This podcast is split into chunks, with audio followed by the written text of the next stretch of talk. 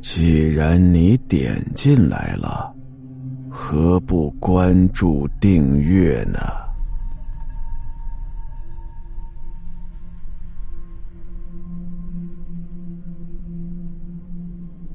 李明感觉很奇怪呀，于是呢，就刻意的避开他，尽量往人多的地方走，试图混入人群，让这女人无法再跟踪他。但是当他走到一半，回头一看，这个女人就在他身后大概十几步的距离。他要干什么呀？这个时候，李明又开始自我安慰了。他在想，会不会是许久不见的老同学或者老同事，自己一时没认出来呢？于是啊，他停下脚步，鼓起勇气，转过身，走向那个女人，想问问她，我们是不是认识啊？但是从头到尾，这女人就是低着头。然后，居然在李明停下脚步的一瞬间，跟着也停下了，然后头低得更低了，那个姿势就好像是脖子断了，只是带着皮连在那儿垂下来一个头似的，而且还用一种特别诡异的手势开始对李明招了招手。在这一瞬间，李明的勇气全消失了，他吓得当场退了两步，脑海中一片的空白，一路狂奔的往家跑啊！从那儿以后，李明刻意是要么提前一站下车，要么呢拖后一站下车，把自己回家的路线给改了。改了之后呢，也确实没有再碰到这个女人了，但是。就在昨天，他要下公交车的时候，居然看到那个女人就站在公交站牌上。李明的直觉觉得他是在等着自己，于是呢，又多坐了一站，这才下的车，然后按照另外的路线回了家。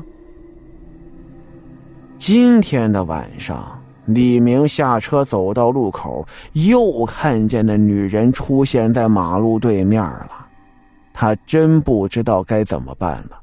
这女人并没有对他造成什么伤害，报警也没用。但是他的行为真让他很害怕呀。于是李明决定下班不直接回家了，先到警察局躲躲吧。于是呢，趁着人行横道的标志是红灯的时候，闯了个红灯，拔腿跑向派出所了。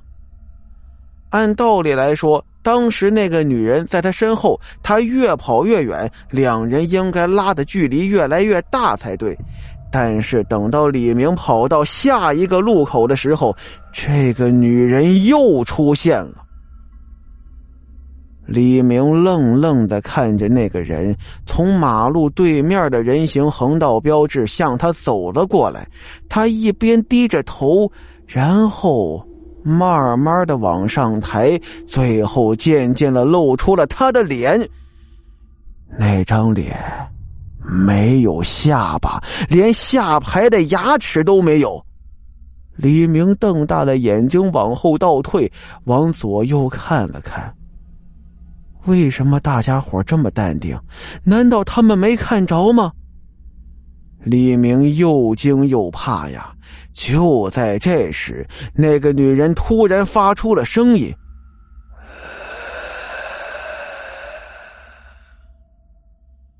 这是什么声音呢？他想要干什么？”而一阵狗叫声。打断了李明的思路。这个时候，他才发现自己不知道什么时候站到了马路中间，而且现在已经是红灯了。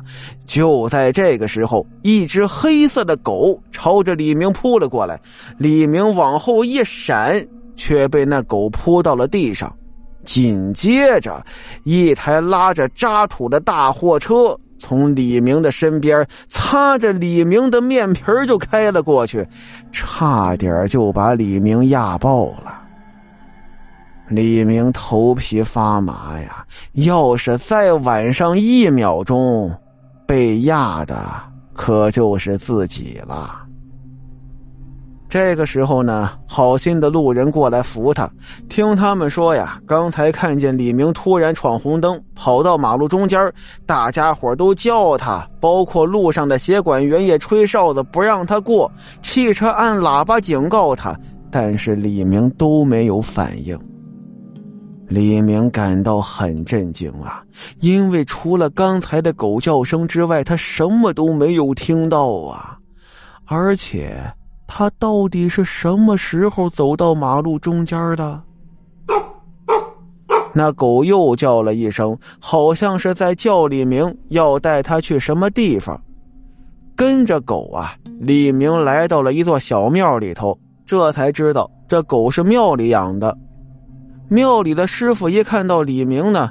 就说李明啊，最近被什么东西盯上了，于是呢，送了几张符给李明，说是可以保他的平安。有一张呢带在身上，剩下的贴在家里，而且呢也不问李明要钱。虽然不收钱，但是李明不信这个，于是就拒绝了。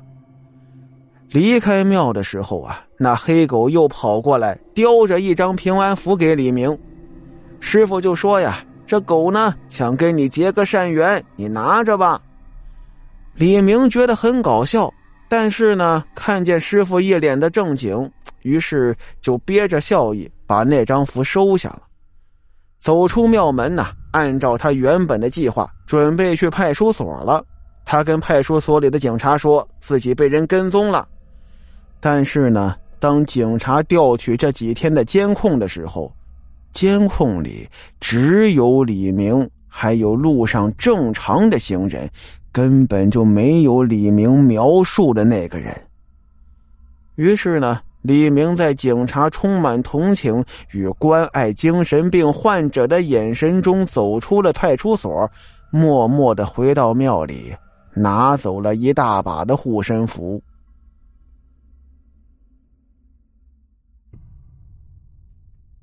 好了，今天的故事到这儿，咱们下集再见。